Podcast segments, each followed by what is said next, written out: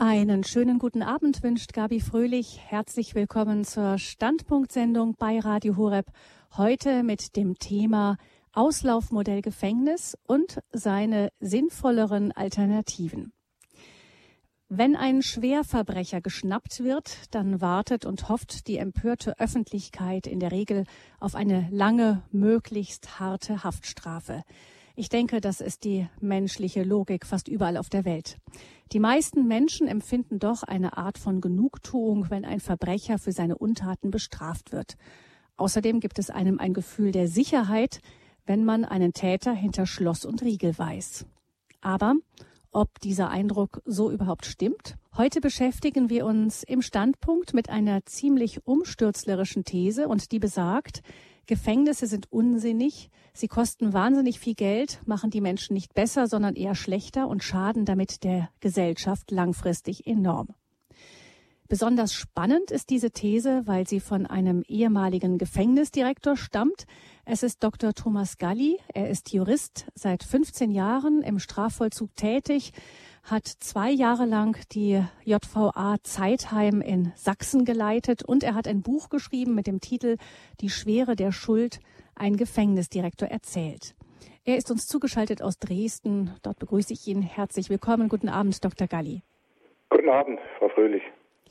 Dr. Galli, Ihr Buch ist im März dieses Jahres herausgekommen. Wie kamen mhm. Sie dazu, das zu schreiben? Also mir ging es darum, Sie haben es ja in, in Ihrer ähm, Einleitung angedeutet, dass so dieser, dieser Wunsch und dieser Impuls in vielen Menschen vorhanden ist, äh, Straftäter sozusagen hinter Schloss und Riegel zu bringen, äh, zu bestrafen und dann auch ein Stück weit sich in Sicherheit zu fühlen. Und mir ging es eben darum, anhand dieser, das sind letztlich neun, äh, neun Fallgeschichten, konkrete Geschichten von, äh, von Erfangenen, von Gefangenen, ähm, wie, welche Straftaten die begangen haben und äh, auch natürlich dann, wie das Leben in Haft ist und was man äh, in Haft mit ihnen sozusagen machen kann.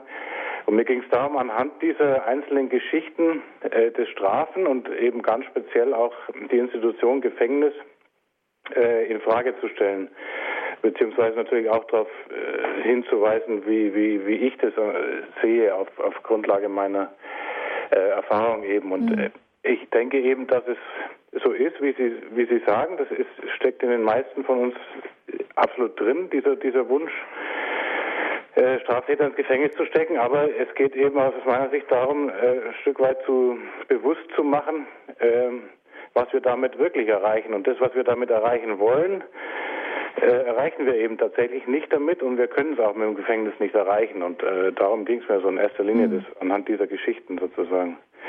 Also es sind persönliche, persönliche Erfahrungen, die Sie damit einbringen aus Ihrer langen Zeit im Strafvollzug. Neun Fallbeispiele haben Sie gesagt. Ähm, ich meine, das kann man natürlich jetzt nicht alles ganz genau nachzeichnen, aber vielleicht können Sie eine Geschichte so mal ganz knapp äh, skizzieren? Also zum Beispiel äh, ist, ist eine Geschichte drin von einem Gefangenen, das war noch aus dem Anfang meiner Tätigkeit in der JV Amberg in Bayern. Äh, der hatte aufgrund von einer ganz äh, langen und tragischen äh, Geschichte und Beziehung zu seiner Mutter, hatte, äh, die war dann irgendwann äh, pflegebedürftig und er hatte letztlich Jahrzehnte äh, gepflegt und sie hat ihn beleidigt und gequält und alles und irgendwann hat er sie umgebracht. und hat er versucht, sich selber umzubringen, aber hat nicht geklappt, hat überlebt und dann ist er eben wegen Mordes verurteilt worden äh, und äh, zu einer lebenslangen Haftstrafe verurteilt worden. Und mir ging es erstens darum zu zeigen, äh, wir sagen immer Mörder und das klingt so wie ein absoluter äh, Unmensch, so jemand, das würden wir nie machen und so. Aber wenn man diese Geschichte von dem Menschen äh, sich anschaut und die Biografie, dann ist es schon immer ganz so fern, ohne dass es in irgendeiner Art und Weise relativiert oder bagatellisiert werden soll, was er gemacht hat. Aber ich wollte damit zeigen, Mörder ist auch nicht erstens gleich Mörder, und zweitens war das Besondere auch an dieser Geschichte, und das wollte ich auch daran zeigen, der sollte dann eben, äh, also, also Gefangene, die zu lebenslanger Freiheitsstrafe verurteilt werden, die können ja frühestens nach 15 Jahren äh, zur Bewährung entlassen werden, wenn keine besondere Schwere der Schuld äh, festgelegt wird. Und er sollte dann entlassen werden nach den 15 Jahren äh, und hat sich geweigert.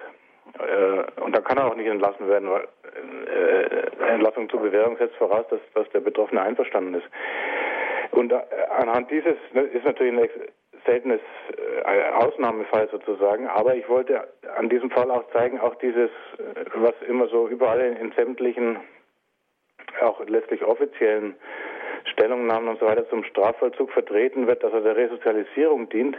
Das ist natürlich bei näherer Betrachtung man muss schon fast sagen Unfug. Also das ist, ist genau das Gegenteil von Resozialisierung. Und, die, und, dieser Gefangene, der hat eben für sich gemerkt, dass er nach 15 oder noch, äh, noch mehr Jahren in Haft draußen eigentlich überhaupt nicht mehr lebensfähig wäre und hat deswegen die, äh, die Entlassung verweigert. Und äh, ja, und äh, so und in dieser Art sozusagen sind dann die die verschiedenen Geschichten. Also ich, ich versuche mit jeder jeder Geschichte ein, ein grundsätzliches Problem zu skizzieren, aufzuwerfen, zu beleuchten und letztlich natürlich auch meine Ansicht dazu durchblicken zu lassen.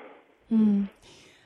Also unsinnig im Sinne der Resozialisierung und ähm, oft auch in manchen Fällen auch schwer nachvollziehbar von der Biografie des Gefangenen her. Das ja. wird an dieser Geschichte ganz besonders deutlich.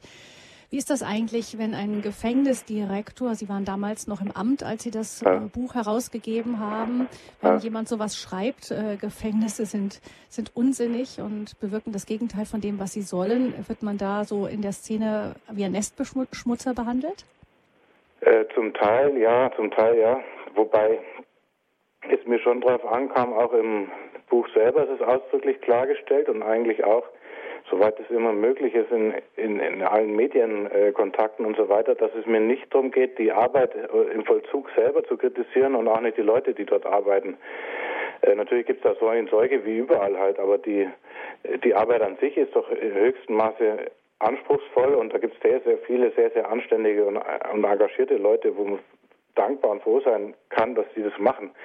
Also darum geht es überhaupt nicht, sondern es geht eher auf einer übergeordneten Ebene sozusagen darum, mal grundsätzlich die Frage zu, zu stellen, äh, was wollen wir erreichen, indem wir strafen und indem wir vor allem Strafen durch, durch Freiheitsentzug strafen und was können wir damit tatsächlich erreichen? Und das, das, diese Diskussion wieder, die ja letztlich schon auch Jahrzehnte alt ist, die habe ja nicht ich erfunden, sondern die, die, äh, die, die wird ja immer mal wieder sozusagen virulent, diese, diese Diskussion mal wieder aufleben zu lassen und dass wir uns wieder verstärkt Gedanken machen, äh, welchen Sinn soll es denn eigentlich wirklich haben, dass wir die Menschen zur Strafe wegsperren. Und vor allem geht es mir darum, dass wir uns einfach nicht in die Tasche lügen. Es ist einfach letztlich, muss man so deutlich sagen, äh, eine Lüge zu behaupten, dass wir durch das Gefängnis Menschen resozialisieren. Das funktioniert nicht, es funktioniert genau in die gegenteilige Richtung.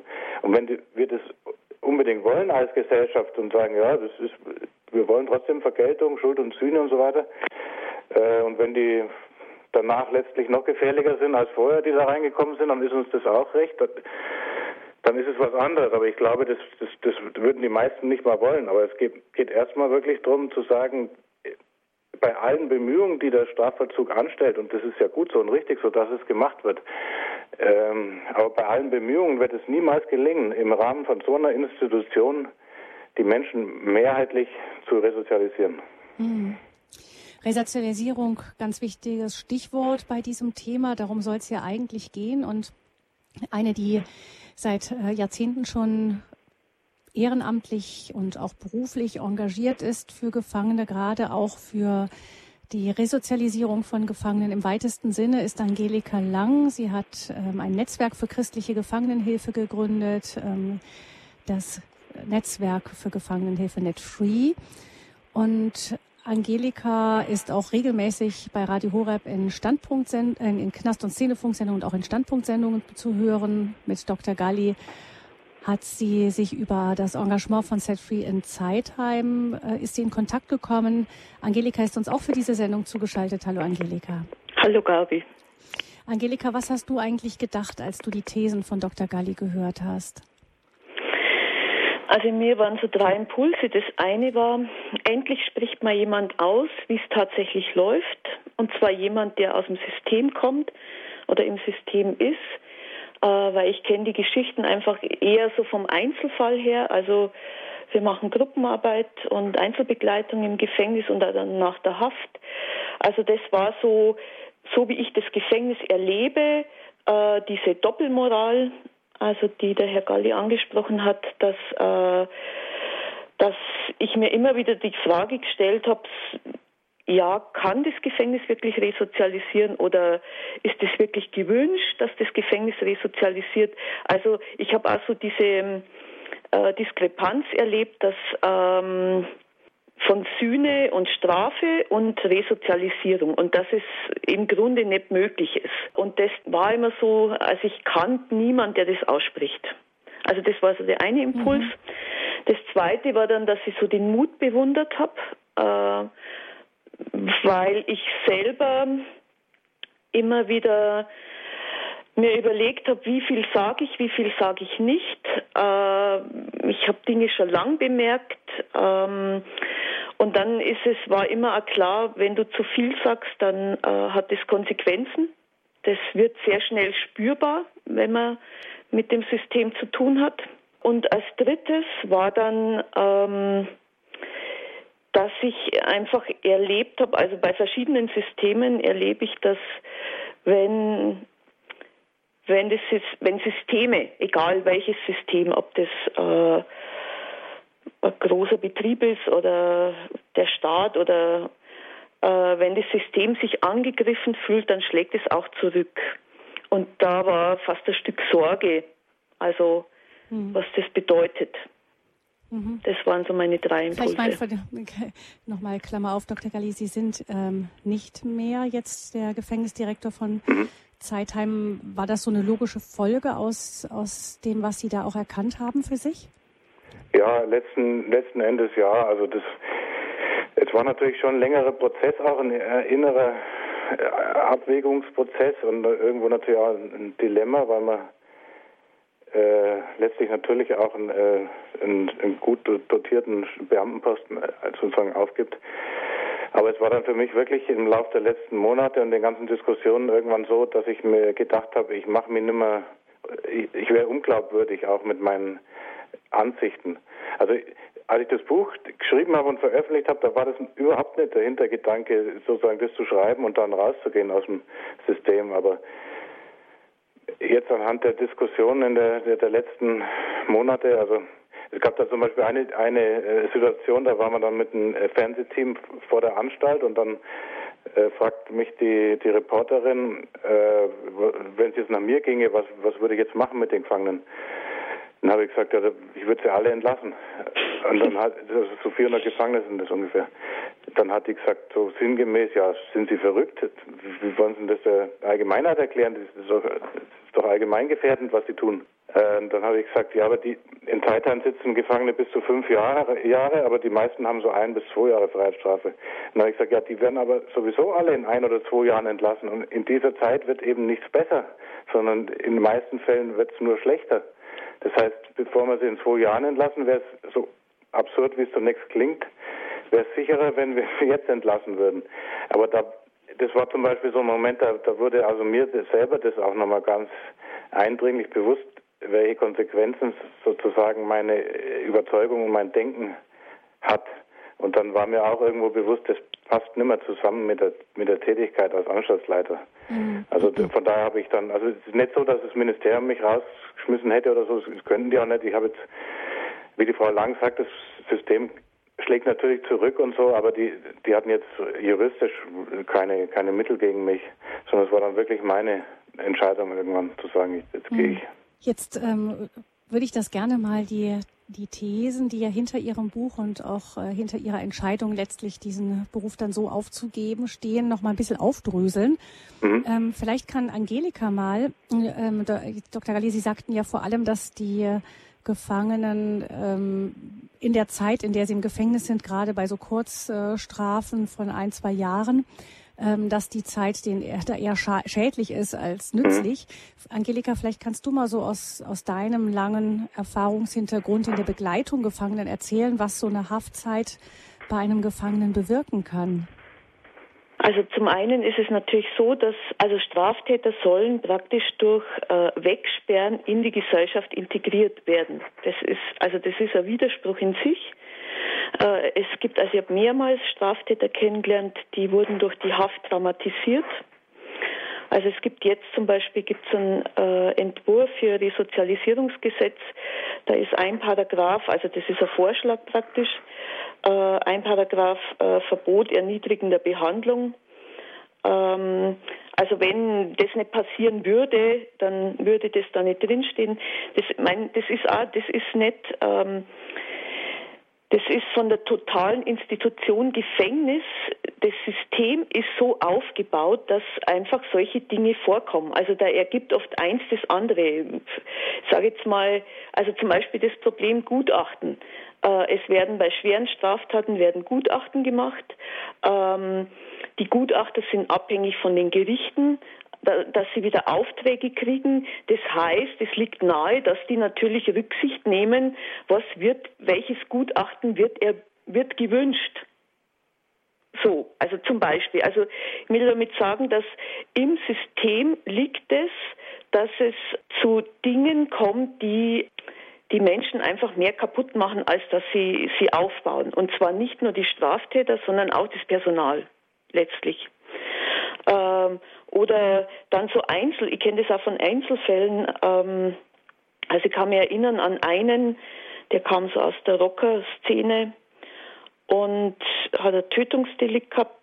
Und bei dem, ich kannte den lange, der hat sich auch irgendwie so auf unsere Gruppenarbeit eingelassen und ich habe immer den Eindruck gehabt, der setzt sich nicht mit seiner Straftat auseinander und habe immer wieder versucht, da irgendwie so dass da irgendwas passiert oder dass, dass da Zugang entsteht. Und eines Tages, das kam dann, also der Impuls kam dann von außen, äh, die Mutter von, von seinem Opfer hat ihm einen Brief geschrieben und hat ihm geschrieben, dass sie ihm vergeben hat und dass sie ihn treffen möchte.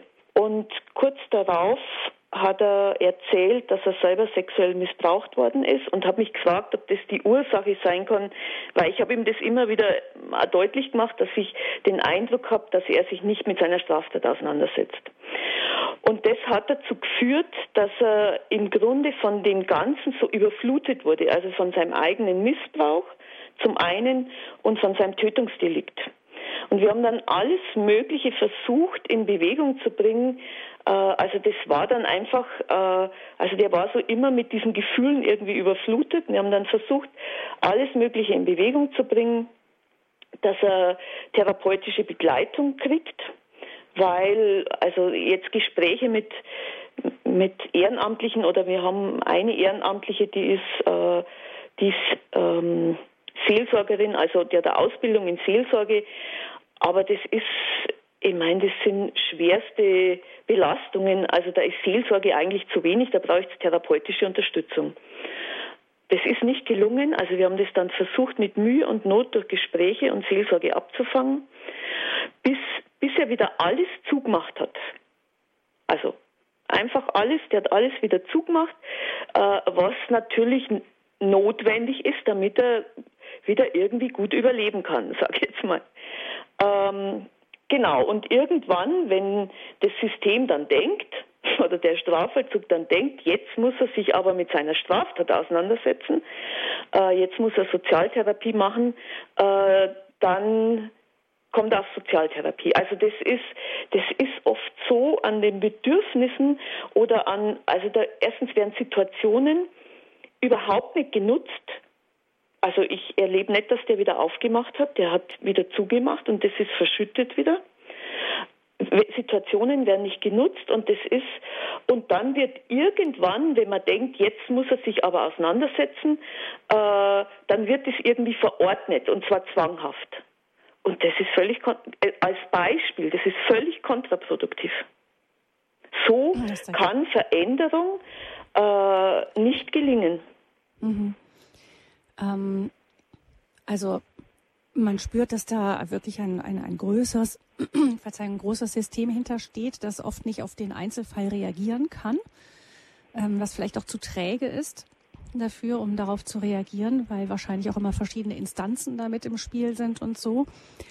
Ähm, das wäre jetzt so, Dr. Galli, ein Denkfehler im gängigen Vollzug, den ich so rausgehört habe, oder zwei, einmal, dass eine Integration und Wegsperren ein Widerspruch in sich sind. Das heißt, wenn man integrieren will und dann wegsperrt, äh, dann, dann kann man nicht integrieren. Das Wegsperren ist ja nicht ähm, nicht in eine kleine Gesellschaft irgendwie hinein, sondern wenn ich es richtig weiß, ist es ja auch so, dass den Gefangenen auch jegliche Verantwortung für alles genommen wird. Nicht? Und ja. eigentlich, wenn man in der Gesellschaft funktionieren will, muss man gelernt haben und die Möglichkeit genau. haben, Verantwortung zu übernehmen. Ja. Hm.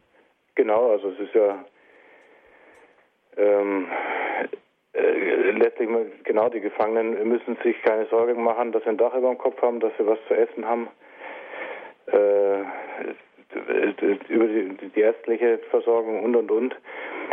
Äh, die ganzen Dinge, die, die draußen ja letztlich für uns alle ziemlich, äh, ziemlich Herausforderungen sind und auch äh, Stressfaktoren sind, die werden den, den Gefangenen drinnen auch gegen ihren Willen auch letztlich äh, abgenommen. Es wird alles so minutiös geplant vom, vom Aufstehen bis zum Wecken, äh, bis, bis zum in Bett gehen. Der Tagesablauf ist, ist minutiös von, von, außen sozusagen vorgegeben und durchgeplant. Äh, und es hat alles wirklich so überhaupt nichts mit dem Leben in Freiheit zu tun. Das ist halt, das Leben im Gefängnis ist letztlich darauf ausgerichtet, dass eine möglichst große Menge von Menschen möglichst kostengünstig bürokratisch verwaltet werden kann. Das ist, das ist letztlich ein Gefängnis. Äh, und das muss man sich halt bewusst machen. Und das, wie die Frau Lang sagt, da wird, es wird ja viel unternommen oder es ist ja gut so und es wäre wär schlimmer, wenn, wenn nichts gemacht wird, aber äh, darf eben alles, äh, das, das ist oft eher wirklich dann, dass das System selber eben, äh, um nicht vor Gericht angegriffen zu werden und auch nicht von der Öffentlichkeit und den Medien und so, dann bestimmte Sachen einfach ähm, so bereithält, wie diese therapeutischen Maßnahmen eben, die dann aber nicht jetzt den Gefangenen angedeihen, die sie brauchen oder wann sie es brauchen, sondern die eben dann äh, zum Tragen kommen, wie die Frau Lang gesagt hat, äh, wenn das System es für richtig hält, damit es halt vor Gericht es gut begründen kann und so. Also das ist, es hat alles wirklich nichts damit zu tun, dass man äh, äh, auch nur versucht, den, den, einzelnen Menschen zum Leben in Freiheit und Verantwortung und das ist, ist, es ja letztlich irgendwo äh, zu befähigen, sage ich mal. Also es, es, kann auch, es kann eben gar nicht funktionieren in so einer in so einer totalen Institution. Was wird kommt dann oft das Argument, ja dann dann brauchen sie halt mehr Personal oder müssen halt einen besseren Vollzug machen und so weiter. Aber es kann in so, in so einer Institution nicht funktionieren. Allein wer schon mal im Gefängnis drin war und sich so mal, mal in so eine Gefängniszelle rein ist und dann sich vorstellt, wie es da, da drin wäre, Wochen, Monate oder Jahre in so einer in so einem Haftraum zu sein, das das ist hat das ist das ist total lebensfeindlich sozusagen. Also das das das erzeugt auch schon so eine so eine innere Aversion gegen gegen Staat und Gesellschaft sozusagen, mhm. wenn die einen da da reinsperren. Also mhm. man, man, ich sag nochmal, wenn man das, wenn man das will und sagt, ja, das ist uns egal, wir wollen jetzt Sühne um jeden Preis sozusagen und Vergeltung, mhm. dann wäre es noch was anderes. Aber man soll wenigstens so ehrlich sein und sagen, das kann gar nicht äh, resozialisierend funktionieren. Mhm. Also denk, das ist genau, das ist genau der Punkt, wenn äh, wenn eine Gesellschaft oder ein Staat Kriminalpolitik, wenn wir sagen, wir wollen Sühne und Vergeltung, okay, gut, dann ähm, wenn wir Sühne und Vergeltung wollen, Rache wird Rache erzeugen, werden wir auch ernten, was wir sehen. Es wird wieder Rache und Vergeltung erzeugen. Äh, aber das ist dann ehrlich. Dann okay, dann mache ich das äh, und ich muss auch die Konsequenzen dessen tragen, was ich tue weil das hat Konsequenzen. Aber diese Unehrlichkeit, dass wir im Grunde Resozialisierung vorschieben und eigentlich ist es aber Rache und Vergeltung. Das ist also diese Doppelmoral, dass es, dass es gar nicht funktionieren kann, dass man das im Grunde weiß, dass das durch Wissenschaft belegt ist, dass man genau weiß, was man tun müsste, was erfolgreich wäre, mhm. dass es positive Modelle gibt. Die, das wird alles ignoriert und, äh, und im Grunde hält man an einem System fest und sagt, äh, macht so ein paar Proforma-Dinge, also wie jetzt Sozialtherapie oder, äh, also ich will jetzt nicht nur sagen, dass das nur Proforma ist, das hilft auch Leuten. Also, ähm, aber letztendlich ist es ganz oft so, dass es wirklich als Proforma dient, damit irgendwas gerechtfertigt werden kann. Also jetzt zum Beispiel dieser aktuelle Fall mit dem äh, Selbstmord, der sich getötet mhm. hat in Leipzig im Gefängnis. Ja. Wenn ich das höre, mhm. genau, wenn ich das höre, es gibt die Selbstmordrate in Gefängnissen ist viel höher wie draußen.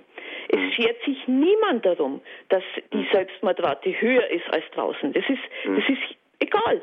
Da habe ich noch nie irgendwas gelesen. Ähm, jetzt ist es ein spektakulärer Fall und wenn ich dazuhöre, dann habe ich den Eindruck, es geht gar nicht, es geht gar nicht darum, dass der sich das Leben genommen hat. Es geht einfach nur darum, dass man eine Chance verpasst hat, dass man aus dem vielleicht was rausgekriegt hätte.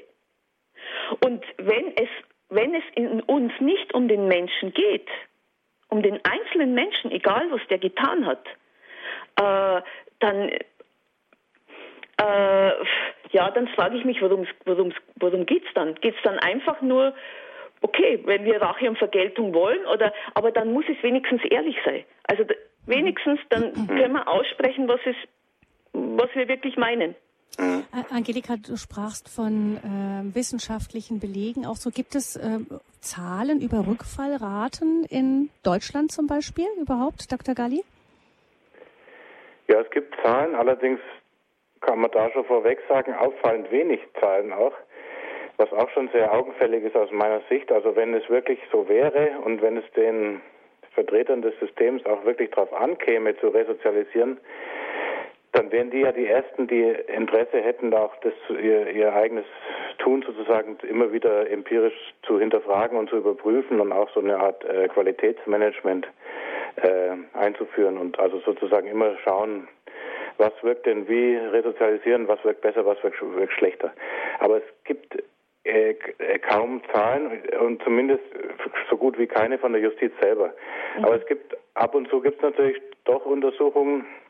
Und man kann sagen, dass so ganz, ganz grob bei den Erwachsenen so zwischen ein Drittel und ein halb äh, rückfällig werden und bei, bei Jugendlichen und jungen Straftätern ist es nur deutlich mehr. Teilweise gibt es Studien mit mit über 80 Prozent äh, Rückfallquote von äh, inhaftierten Jugendlichen. Mhm. Also kann kein Mensch ernsthaft behaupten, das ist ein Resozialisierungsmodell und dann allen Ernstes wird dann teilweise noch behauptet, ja gut, wenn, wenn wir jetzt eine Studie haben mit nur 30 Prozent äh, äh, werden wieder inhaftiert im Zeitraum von sechs Jahren oder so, dann ist das doch schon ein Riesenerfolg. 70 Prozent werden nicht inhaftiert. Äh, aber dann wird ja so getan, als wäre die Rückfallquote per se sozusagen 100 Prozent und die würde dann durch den Strafvollzug gesenkt auf 30 Prozent. Das ist natürlich äh, auch Unsinn. Mhm. Und es gibt auch sogar, es gibt in den äh, USA allerdings, das ist natürlich immer nicht eins zu eins äh, übertragbar auf Deutschland, ist schon klar, aber die sind ja oft auch ein Stück weit mutiger, was so im Forschungsbereich und so angeht. Und die haben eine ganz, ganz lang angelegte Studie durchgeführt, auch mit sehr vielen äh, Probanden. Und die haben vergleichbare Gruppen gebildet von Straftätern. Ähm, die einen sind inhaftiert worden und mit den anderen sind andere Maßnahmen, ambulante Maßnahmen durchgeführt worden. Und da hat sich dann herausgestellt, dass die, die inhaftiert worden sind, äh, deutlich höher, deutlich höhere Rückfallquoten hatten. Mhm. Und äh, also man kann wirklich mit Fug und Recht behaupten, dass alles, alle empirischen Daten, die man hat, äh, eindeutig dafür sprechen, dass, äh, äh, dass der Freiheitsentzug nicht resozialisieren, sondern im Gegenteil wirkt, sodass es wirklich faktisch so ist, dass wir die Kriminalität damit nicht reduzieren, sondern vergrößern. Ich bin gespannt, gleich mit Ihnen beiden über die, ähm, über auch die Alternativen nochmal zu sprechen, aber noch einmal kurz zur Ursachenforschung. Also die Rückfallquoten sind hoch.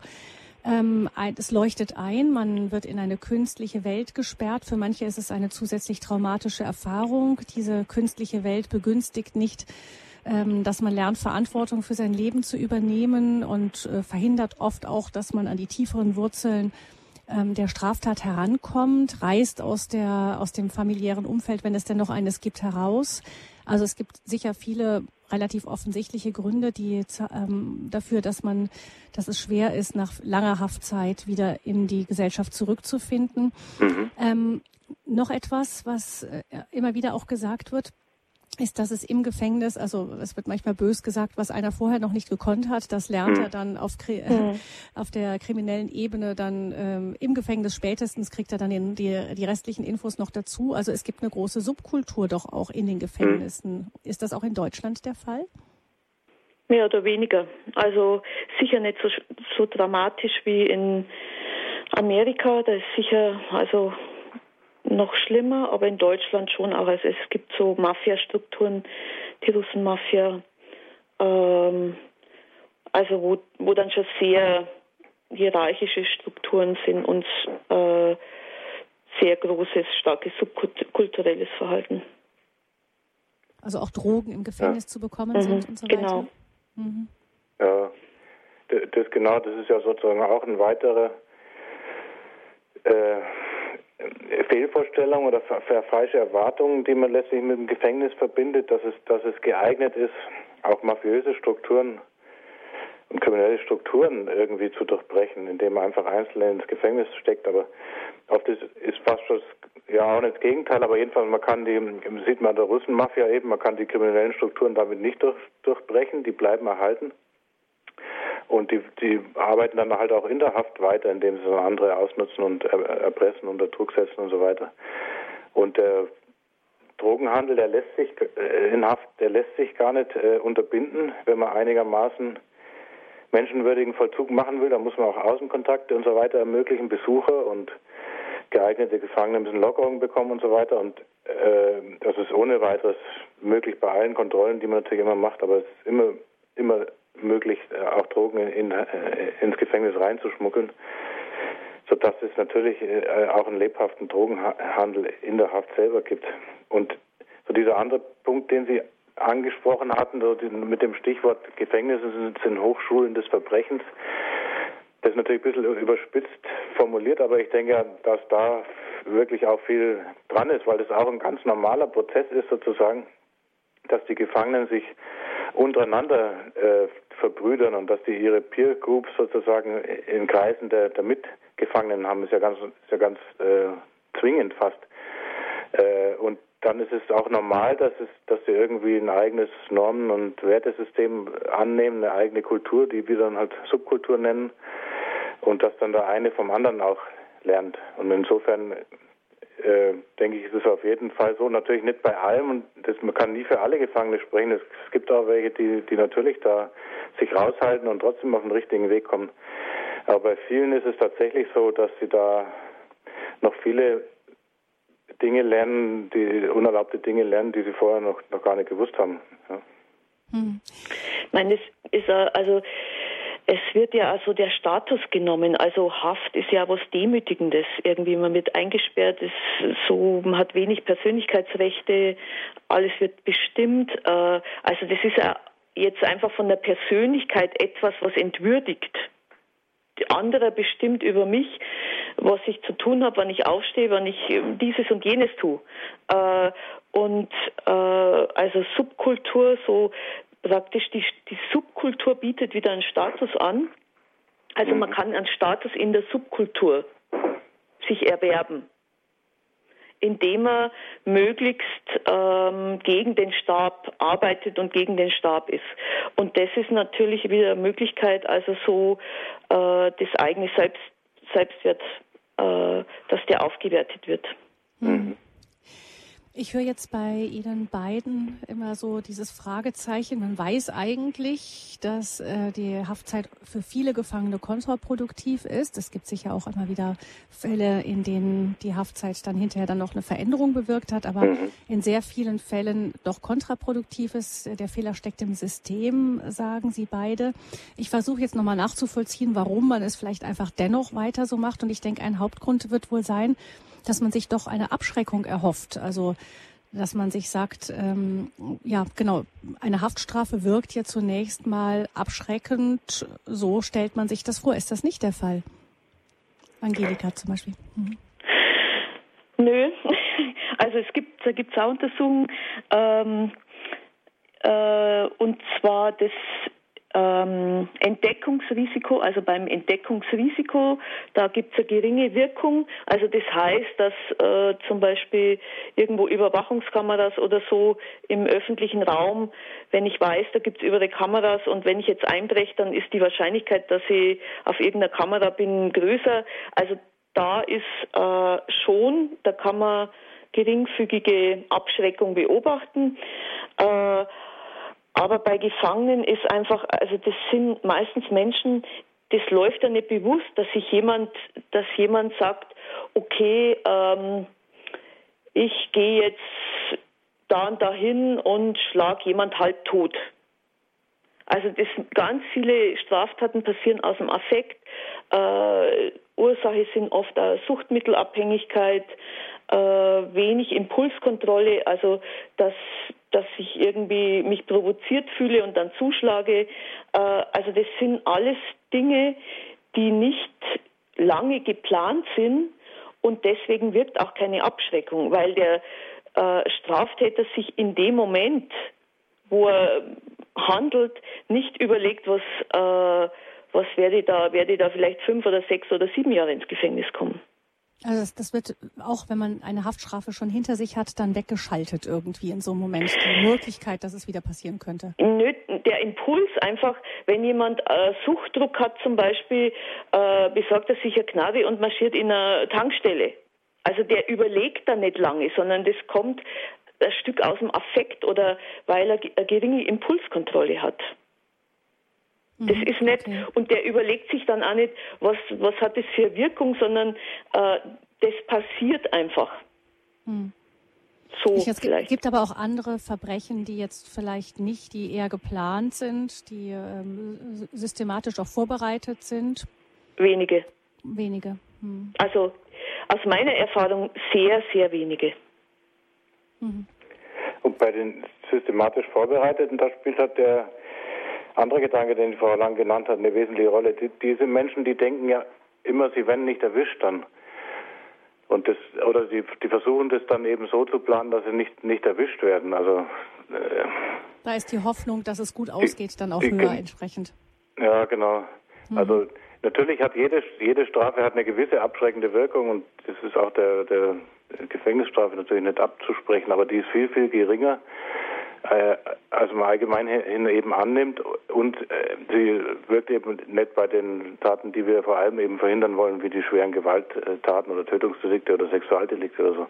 Da, da kann man übrigens auch wieder das Beispiel Amerika sehr gut nehmen mit, mit der Todesstrafe. Das ist ja gut untersucht, äh, wissenschaftlich untersucht, inwieweit das abschreckend wirkt oder nicht hinsichtlich schweren Gewaltdelikten. Und hat sich herausgestellt, es wirkt nicht abschreckend, ganz im Gegenteil, es scheint eher so zu sein, dass es zu einer allgemeinen Verrohung führt. Mhm. Also das, das heißt, dieser Abschreckungsgedanke, der wird natürlich auch immer irgendwo ins Spiel gebracht, aber äh, bei näherem Hinsehen gehört er natürlich auch auf den Prüfstand. Hm. Noch ein weiterer Gedanke, also Absprengung funktioniert äh, offensichtlich nicht so, wie man sich das erhofft. Ähm, ein weiterer Gedanke, der mir kam noch ähm, bei der Befrage, warum halt hält man dennoch weiter an diesem Strafsystem fest, wie wir es bisher haben, obwohl es Untersuchungen gibt, die zeigen, dass, dass es da Mängel im, im System selber gibt. Ähm, und der Gedanke war, ich könnte mir vorstellen, dass wenn jetzt jemand verantwortlich ist für einen Gefangenen, entweder oder für eine, für die Verurteilung einer Straftat wie ein Richter oder diejenigen, die darüber zu entscheiden haben, was mit einem einzelnen Menschen passiert, der sich etwas Schweres hat zu Schulden kommen lassen, dass da auch eine Angst ist, vielleicht Fehler zu machen. Also, dass man, ähm, wenn dann hinterher einer rückfällig wird und dann muss man dann Rede und Antwort stehen, vielleicht, äh, warum ähm, wurde das nicht verhindert und dass man dann sagen, man kann sich ja dann auch hinter einem solchen System verstecken und sagen, wir haben das nach Vorschrift Paragraph XY behandelt. Mhm, genau. Und dann ist man aus der Verantwortung ja auch ein bisschen raus, oder? Also mhm. fühlt sich zumindest so an. Ja, äh, ja, also äh, es geht sowieso immer drum, also zumindest ist es mein Ansatz, nicht einzelne Akteure innerhalb des Systems äh, zu kritisieren. Äh, da, da, bin, da war ich ja 15 Jahre lang auch einer davon und habe ja genauso äh, agiert und habe sicher auch in vielen Fällen einfach geschaut, dass, dass ich selber nicht sozusagen Ärger, Ärger bekomme.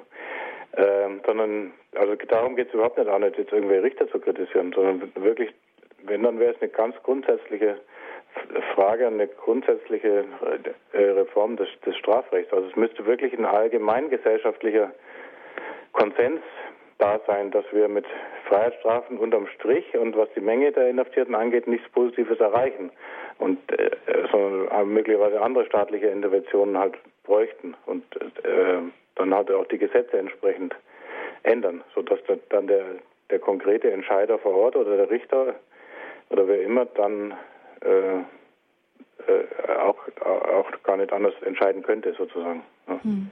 Weil dieser, dieser Mechanismus, den Sie beschreiben, der ist natürlich da und der, den sehen wir ja jetzt überall. Immer wenn irgendwas passiert, dann heißt es immer ja, länger wegsperren oder konsequenter wegsperren oder, oder, oder, oder in dieser Art. Ja. Hm. Oder dann muss jemand zurücktreten. Also es wird dann ja. immer, jemand wird dann zur Rechenschaft gezogen. Und natürlich erzeugt es Angst und, äh, und dann versuchen die Leute sich halt abzusichern. Also einfach die, die im System arbeiten, ja. die versuchen sich natürlich dann abzusichern, was ja normal ist.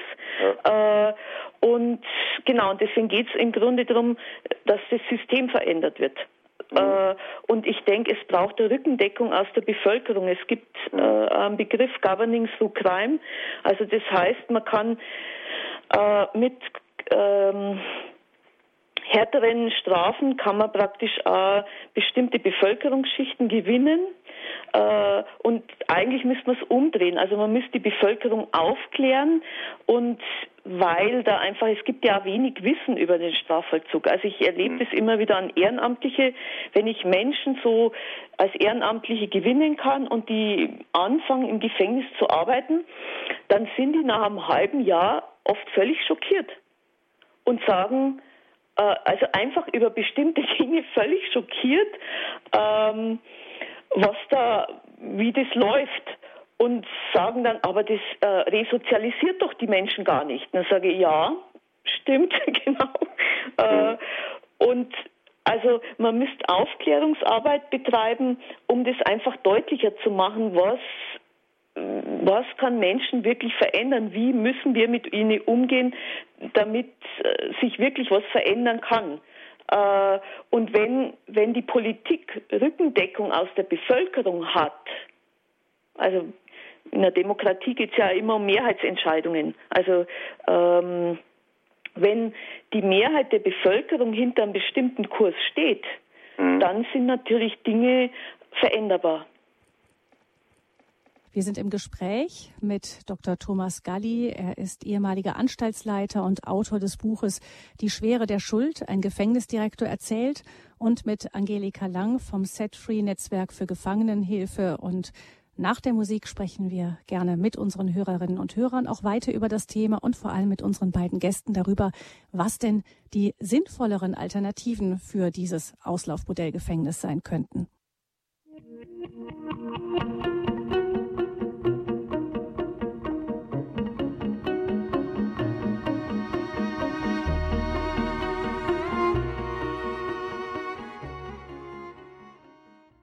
Sie haben eingeschaltet in der Standpunktsendung bei Radio Horeb zum Thema Auslaufmodell Gefängnis und seine sinnvolleren Alternativen.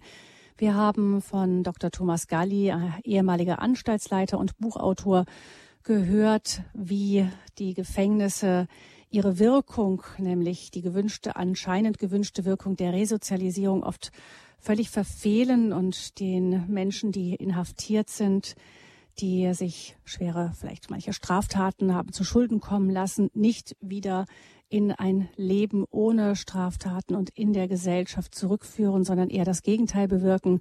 Angelika Lang vom Netzwerk für Gefangenenhilfe Set Free bestätigt diese These. Wir haben uns darüber unterhalten im ersten Teil dieser Sendung, woran das liegen kann und äh, sind vor allem dazu gekommen, dass alleine schon das System eines einen Menschen herauszunehmen aus der Gesellschaft, aus seinem sozialen Gefüge und ähm, oft eben genau bewirkt, dass derjenige dann eher hinterher rückfällig wird, statt sein Leben verändern zu können. Ich begrüße Herrn Anton Frank, der uns aus Öhringen anruft. Grüße Sie, Herr Frank. Guten Abend. Guten Abend. Also ich habe einen kleinen Beitrag zu geben, äh, da ich selbst beschäftigt war in, im Vollzugsgefängnis in, mhm. in Baden-Württemberg, habe in Stammheim äh, meine Ausbildung im mittleren Dienst gemacht äh, mhm. und als Werkführer. Also ich war Druckermeister und habe mich äh, beworben und wurde dann eingestellt. War anfangs in Bruchsal, das ist also das strengste Gefängnis in Baden-Württemberg. Mhm. Ein Jahr abgeordnet und da ging schon los. Ich war an für sich äh, woanders eingestellt und bin dann als äh, jung verheiratet, also nicht lang verheiratet, 100 Kilometer äh, getrennt von der Familie. Es war schon eine schwere Belastung, habe ich alles nicht gewusst bei der Einstellung. In Bruchsal ein Jahr. Also ich habe das ein Jahr durchgebracht in Bruchsal und bin wieder zurück zu der alten Anstalt, wo ich eingestellt worden bin und dann ging das Ding los. Da äh, wurde eine Druckerei frisch eingerichtet. Ich war Druckermeister und war vorgesehen, äh, später die Druckerei zu leiten. Ne? Und äh, ich habe vom Fachlichen null Probleme gehabt. Die Probleme waren, die größten Probleme waren mit den Kollegen. Ein älterer Kollege war nicht Drucker, war Setzer wollte mhm. unbedingt, dass ich kündige und aufhöre und hat gesagt, Herr, Herr, Herr, Fra Herr, Frank, darf ich ganz kurz nachfragen können? Ähm, äh, ist Ihr Beitrag auch zum Thema Gefängnis und Ihre Erfahrung mit dem Thema Gefängnis an sich, wie das sich auf die Gefangenen auswirkt? Ja, das kommt schon noch. Okay. Also ich habe äh, zwei Gefangene gehabt, auszubilden, auszubilden äh, als Drucker. Gut. Ich habe versucht, die Gefangene äh, einen Unterricht zu erteilen im Gefängnis, also praktischer Unterricht im, in Theorie. Habe einem gesagt, ein langjähriger Gefangener, ich habe die Akten eingesehen, äh, der, hat, der hat gesagt, ich mache keine Hausaufgaben, mache nichts, konnte nichts machen. Und dann ging's, hat der Anstaltsleiter mich kommen lassen, der Anstaltsleiter, und hat gesagt, ja, äh, warum unterschreiben Sie den Lehrvertrag nicht? Äh, äh, machen Sie doch das. Dann habe ich gesagt, das kann ich mit meinem Gewissen nicht vereinbaren. Äh, äh ich bin, ich, äh, ich habe ich hab, äh, drei Jahre lernen müssen für einen Beruf und der will ein Jahr von Bäcker äh, Drucker umschulen. Das geht nicht. Das ist viel zu kurz. Das geht überhaupt nicht. Ah, das ist doch egal, sagt der Anschlussleiter mir. Das ist doch egal. Unterschreiben Sie das Ding. Der kann doch nachher machen, was er will. Da sage ich, das unterschreibe ich nicht. Hab's nicht unterschrieben. Wer, wer hat es unterschrieben? Einer, wo, wo gar nicht Drucker war. Der, der wo, wo Ding war, hat mhm. dem äh, der Lehrer. Und wissen Sie, wie der abgeschlossen hat? Mit sehr gut hat er abgeschlossen. Ich sage Ihnen heute, das sage ich Ihnen heute, der hat die Prüfungsunterlagen vorher gekriegt, hat, das ist doch, das ist doch gar nichts, ist das. Wenn man so Herr Frank, also Herr Frank, das heißt, ähm, Sie hatten so den Eindruck auch, dass es gar nicht um eine reelle Ausbildung ging, sondern es nee. ging darum, dass hinterher was auf dem Papier steht? Das, so? Da haben sich gewisse Leute äh, äh, hm. Krone, äh, Krone, ich bin der King, ich kann gut ausbilden, ich, der hat gute Note, der hat äh, sehr gut abgeschlossen. In Wirklichkeit war es gar nichts. Habe okay. ich nachher erfahren. Aber ja. ich bin dann ganz schwer krank worden und die, die Anstalt wollte mich unbedingt, äh, äh, äh dass ich komme und sage, was ich habe. Ich konnte nicht sagen, was ich habe. Bin zweimal dann in, äh, Kopf operiert worden in Heidelberg und war dann ähm, praktisch äh, außer Dienst. Aber ja. das ist ein ganz schlimmer, ich, ich hätte, ich hätte gar nicht mich bewerben sollen. Also das mhm. war das größte, äh, mein größtes Chaos. Also ich war dann zwei Jahre, ich bin als äh, dann entlassen worden als Beamter. Ich habe aber nicht geklagt gegen Baden-Württemberg, hätte ich äh, äh, äh, klagen müssen und so, habe ich ja. nicht gemacht. Und die haben äh, also auf jeden Fall, ich habe mich bemüht, ja. Äh, äh, Herr, Herr, Frank, ich, ich höre, glaube ich, dass Sie, ähm, also, dass das für Sie auch das Gefängnis, obwohl Sie jetzt nicht inhaftiert waren, sondern im Gefängnis gearbeitet haben, eine Erfahrung war, die Sie so nicht wiederholen würden und die Sie als negativ für Ihr persönliches Leben einstufen, sowohl von dem Umgang, den Sie als nicht recht empfunden haben und auch von dem aber, was ich jetzt auch festhalte, was für unser Thema ja auch ähm, zu unserem Thema ist, Auslaufmodell Gefängnis und seine sinnvollen Alternativen Da würde ich gerne Herrn Dr. Galli fragen. Es gibt ja eben die Möglichkeit, Ausbildung zu machen. Ähm, Herr Frank hat da diese Ausbildung auch geleitet und er hatte den Eindruck, dass das offensichtlich mehr ähm, relativ willkürlich lief und vielleicht auch eher was fürs Papier war als wirklich eine reelle Ausbildung. Ist das immer so oder bemüht man sich da doch drum oft, dass den Gefangenen doch was, äh, dass die da was in der Hand haben hinterher, was sie verwenden können?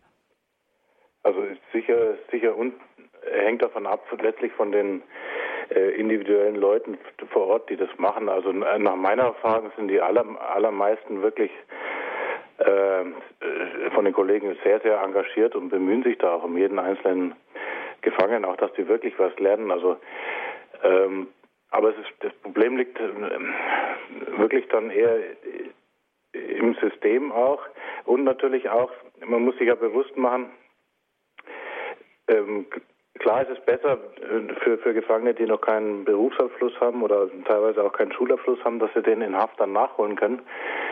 Bloß wenn die rauskommen, dann sind es eben Leute, die so und so viele Jahre Knast auf dem Buckel haben. Und bei dem umkämpften Arbeitsmarkt, den wir ja eigentlich fast in allen Bereichen immer haben, äh, heißt es natürlich, dass sie, dass sie fast keine Chancen haben, dann einen Arbeitsplatz mhm. zu kriegen. Also das heißt, also, die Schulausbildung an sich ist eine gute Idee, aber das muss man ja, ja nicht unbedingt mit der Haftstrafe verbinden. Genau, so ist es. Mhm. Weil die Haftstrafe, genau, die, das, die, die, negativen Folgen, die die Haftstrafe an sich hat, die können sozusagen mhm. auch die, durch die Schul- und Berufsausbildung in den allermeisten Fällen nicht ausgeglichen werden. Mhm. Ja. Ich danke Herrn Frank für seinen Anruf. Alles Gute Ihnen und begrüße einen Hörer, der uns aus Berlin anruft, ohne seinen Namen zu nennen. Grüß Sie, guten Tag. Ja, guten Tag. Äh, ich bin sehr aufgeregt, weil es mich selber und meinen Mann betroffen hat. Mein Mann hatte 25 Jahre eine Firma und ich will das jetzt nicht länger ausführen, ist Insolvenz, hat er verschleppt, äh, Insolvenzverschleppung und wurde dann abgeholt, wurde nach äh, Moabit gebracht, wo eigentlich die Untersuchungsleute sitzen, Untersuchungshaft, und das war bei ihm aber schon geklärt, äh, Insolvenzverschleppung. Er ist in einen Raum gekommen, den man hätte gar nicht mehr nehmen dürfen für Gefangene. Es war so schlimm. Ähm, mein Mann hat sich vorher nie was zu Schulden kommen lassen. Er war 65. Ähm, ja, dann kam er nach Tegel und von Tegel nachher in offenen Vollzug. Er sollte acht Monate, konnte dann aber einen Monat eher gehen. Der offene Vollzug war, ja, er hat da das Land bearbeitet und, aber was ich jetzt sagen wollte, er äh, ist dann rausgekommen die Leute haben da gequalmt, wie, wie verrückt. Die standen dann ganz eng in den, in den Warteräumen, wenn sie Besuch bekamen. Mein Mann hat jetzt vor drei Jahren Kehlkopfkrebs gekriegt. Seine ganzen Kehlkopf ist rausgenommen worden. Er kann nicht mehr sprechen. Ob das darauf zurückzuführen ist, ja, schwierig zu sagen. Äh, er war auch einmal beim, äh, beim Pfarrer, also beziehungsweise katholischer Pfarrer. Mhm. Er wollte gern die Oblate mitnehmen, hat man ihm verwehrt. Ja, ich kann mhm. nur sagen, seitdem er, wir sind 50 Jahre verheiratet, er hat sich verändert, er ist verschlossen geworden, er ist kühler geworden. Ähm, ja. Ja, Sie haben also jetzt gerade erzählt, eben ganz persönlich von, von Ihrer Geschichte und auch den Auswirkungen, die das auf Ihren Mann hatte. Ja. Ich denke. Ähm und dann noch die Auswirkungen, muss ich noch dazu sagen. Wir mussten umziehen, weil in diesen Wohnungen eine wunderschöne Wohnung hatten wir alles Eigentumwohnung äh, gemacht worden, umgewandelt und wir haben eine Wohnung gesucht, im, äh, als er seinen Krebsausbruch hatte und er hat dann nicht die Wohnung bekommen, nur ich und ich habe eine kleine Rente und mein Sohn musste dafür dann eintreten, weil die haben da reingeguckt in die Schufa und er ist jetzt ja, er ist entmündigt, würde ich sagen, ja, der kann doch nicht mal eine mhm. Wohnung mieten. Mhm. Ich danke Ihnen ganz herzlich für Ihren Anruf ja. und äh, ja, bestätigt ganz äh, auf eine ganz eindrückliche Weise, was für Auswirkungen eine solche mhm. Haftstrafe in so einem Fall haben kann. Dankeschön ja, für Ihren Dankeschön. Anruf. Gut, Wir wünschen Tschüss. Ihrem Mann und Ihnen ja, Gottes Segen. Vielen Dank. Mhm. Vielen Dank. Ich bin äh, Radio Horror-Hörerin. Ich bin begeistert. Es hat mir sehr geholfen in diesen drei Jahren. Danke. Tschüss. Danke. Auf Wiederhören. Tschüss. Ja, Dr. Galli, das ist wahrscheinlich genau dieser Typus äh, Fall, mhm. von dem Sie sprechen. Da ist eine mhm. Haftstrafe absolut nicht das, was sinnvoll wäre. Genau, das ist ja äh, jemand, der äh, ohnehin schon massive finanzielle Probleme hat und, äh, und sonstige Probleme und die werden einfach nur noch viel, viel größer dann durch die Haft und macht dann so viel kaputt. mhm. das überhaupt auch nicht mehr dann letztlich repariert werden kann. Mhm. Äh, und so ist es äh, eigentlich in vielen Fällen, ja. Genau. Ja. Auch das Misstrauen, das dann so entsteht, also so, dass einfach, äh, wenn man wenn man dann so erlebt, also wie die Frau jetzt beschrieben hat, was ähm, dass dann einfach, dass sich jemand verschließt, dass er Misstrauen entwickelt, dass er dem Staat äh, keinen Glauben mehr an einen Rechtsstaat hat und so weiter. Ja. Mhm. Ja, ich danke unserer Hörerin. Alles Gute Ihnen und wir begrüßen Herrn Knappe aus Kolbitz bei Cottbus. Kolbwitz. Grüße Sie. Ja, Guten Tag, Herr Knappe. aus Kolbwitz bei Cottbus. Mhm. Und zwar äh, möchte ich einmal meine Dankbarkeit dem Sender Horeb gegenüber zum Ausdruck bringen, dass er dieses Thema ähm, in der Serie Standpunkt äh, diskutiert hat. Und zwar war ich auch immer der Meinung, dass äh, bei einer Straftat unbedingt eine Bestrafung folgen muss und vor allem auch, wenn man so gehört hat, bei Sexualstraftätern, die rückfällig werden. Und äh, ja, da war, hatte ich eine ziemlich verfestigte Meinung. Und äh, durch das Hören des Anstaltsleiters, der seine Erfahrung und auch die anderen Hörer, die ihre Erfahrungen gebracht haben und einmal von einer ganz anderen Seite das Problem beleuchtet haben, nämlich dass durch Bestrafung nicht äh, unbedingt etwas gebessert wird. Äh, da bin ich dankbar, dass mal bei mir in dieser Richtung überhaupt ein Denkansatz angestoßen wurde. Mhm. Ich bin mir natürlich im Klaren, dass wir nicht von heute auf morgen irgendwie da äh, in dieser Justiz und im Strafvollzug was Entscheidendes, jedenfalls ist das meine Meinung, äh, von heute auf morgen werden ändern können. Aber äh, ich bin dankbar dafür, dass mal auf diese Art und Weise das Thema diskutiert wurde und wenn man aufgeschlossen ist und nicht gleich abschaltet und sagt, naja, das ist ja Unfug und äh, was wird da diskutiert, äh, wenn man sich mal hineinhört in die Meinungen anderer Menschen, die andere Erfahrungen gemacht haben, so finde ich das sehr aufschlussreich, denn das gibt auch Anstoß, mal den eigenen Standpunkt zu überdenken. Mhm. Und wenn man sich als Mensch weiterentwickeln will, ich meine, äh, es ist ja das christliche Prinzip, äh, schlägt man dich auf die eine Wange, halt auch noch die andere Wange mhm. hin. Das, das, ist sehr schwierig in dieser mhm. Problematik. Herr Knappe, aber, ja, aber genau ich möchte mal sagen, dass überhaupt auf diese Art und Weise angeregt wird, mal den eigenen Standpunkt zu überdenken und mal andere Standpunkte sich anzuhören, mhm. das ist das, doch ein Ansatz, auch einen Menschen zu verändern. Ja, das ist auf jeden Fall auch das, was, äh, glaube ich, wir mit dieser Sendung ein wenig bewirken wollten, nochmal ein, ein Gespräch anstoßen. Und ich danke, Herr Knappe, mhm. dass Sie uns da anrufen und sagen, das ist auch bei Ihnen ganz genauso angekommen. Ich denke, Sie sind genauso wie wir ein wenig gespannt, was man denn alternativ machen kann. Nämlich, es kann ja auch nicht sein, dass das System Strafvollzug so funktioniert, dass wir dann die andere Wange hinhalten. Das ist sicher nicht in diesen Kontext äh, von Jesus hineingesprochen worden. So, das ist ein, ein anderer Kontext. Aber Sicher hat es etwas mit der christlichen Menschenwürde zu tun. Deshalb sehen wir da auch unseren Auftrag drin. Ich danke Ihnen, Herr Knappe. Alles Gute Ihnen nach Kolbitz und ich begrüße Herrn Eigner aus Regensburg, bevor wir dann vielleicht noch mal eingehender ins Gespräch kommen, was für Alternativen es geben könnte. Grüße Sie erstmal, Herr Eigner. Ja, guten Abend. Josef Eigner ist mein Name. Ja, ich war jetzt äh, bis jetzt sehr interessiert und bin immer noch interessiert und äh, ich war ein bisschen auch betroffen von der Art, wie jetzt diese Standpunkte dargeboten werden. Ich will es mal mit einem Wort beschreiben. Ich, ich fand das äh, äh alles ein bisschen, äh, ein bisschen weich, ein bisschen zart. Was ich damit meine ist das, ich, die, die Frau Lange, die hat äh, sehr sinnvoll, finde ich, angesprochen, wie wichtig ist, eine Unterstützung in demokratischen Entscheidungen durch die Bevölkerung zu gewinnen. Jetzt ist es aber so, äh, wie gewinne ich denn äh, die, die Bevölkerung? Und wie ist denn die Bevölkerung, durch was ist die Bevölkerung betroffen?